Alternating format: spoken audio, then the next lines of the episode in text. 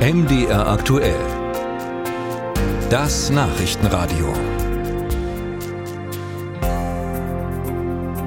Tschüss Gas- und Ölheizungen, hallo Wärmepumpe, so der derzeitige Plan der Bundesregierung. Mit sauberem Strombetrieben soll beim Heizen CO2 eingespart werden.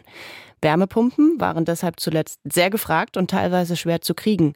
Die zeitweise hohen Energiekosten und die finanzielle Förderung des Bundes haben den Absatz nochmal angekurbelt. Bis zu 40 Prozent der Anschaffungskosten bekommt man immerhin vom Staat zurück. Doch in den ersten Monaten dieses Jahres sind plötzlich deutlich weniger Förderanträge gestellt worden. Ist der Boom der Wärmepumpen also auf einmal vorbei? Lydia Jacobi hat sich erkundigt. Das niedersächsische Unternehmen Stiebel Eltron produziert seit 1976 Wärmepumpen, Heizungsanlagen also, die ähnlich wie ein Kühlschrank die Umgebungsluft, das Grundwasser oder das Erdreich anzapfen und daraus Energie gewinnen. Über viele Jahre interessierten sich die Medien kaum für die Technik, erzählt Sprecher Henning Schulz. Jetzt habe er jeden Tag mehrere Interviewanfragen auf dem Tisch.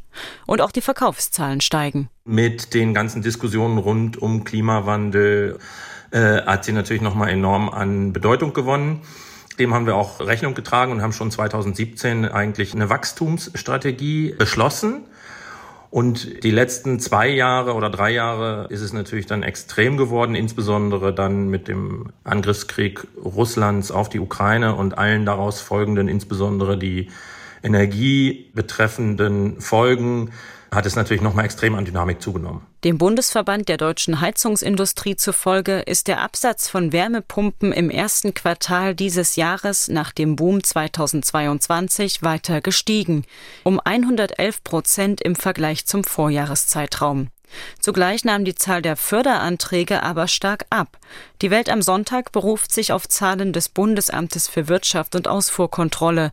Dort seien im ersten Quartal 2023 im Schnitt 8200 Förderanträge pro Monat eingegangen. 2022 waren es etwa dreimal so viele. Wie ist diese Diskrepanz zu erklären?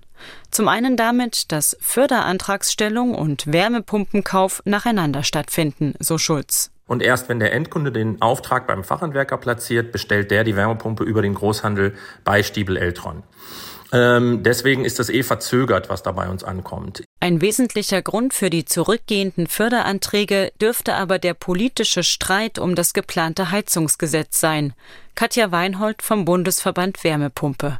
Insofern denke ich aber schon, dass die Berichterstattung zu dieser Gebäudeenergiegesetzdebatte für Unsicherheit sorgt und auch die gesunkenen Förderantragszahlen damit zu tun haben, auf jeden Fall.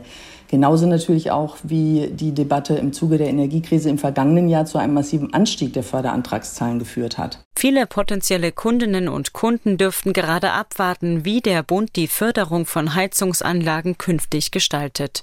Auch die hohen Strompreise hielten manche Gebäudeeigentümer von der Investition ab, so Sven Fischer, Geschäftsführer des Fachverbandes Sanitär, Heizung, Klima Sachsen. Das führt dazu, dass unsere Unternehmen einen massiv größeren Beratungsumfang haben, äh, der Kunde trotzdem noch nicht in die Lage versetzt werden kann, sich zu entscheiden, weil die Rahmenbedingungen noch nicht wirklich feststehen. Diese Unsicherheit spürt der Wärmepumpenhersteller Weiland bereits. Sprecher Jens Wichtermann. Die Nachfrage nach Wärmepumpen ist auf einem immer noch hohen Niveau. Allerdings ist sie nicht mehr so hoch wie im vergangenen Jahr, als ein regelrechter Boom auf Wärmepumpen eingesetzt hat. Hersteller und Verbände sind sich aber sicher, wenn das Heizungsgesetz steht, steigt auch das Interesse an Wärmepumpen wieder. Stiebel Eltron zum Beispiel baut deshalb schon weitere Produktionskapazitäten auf.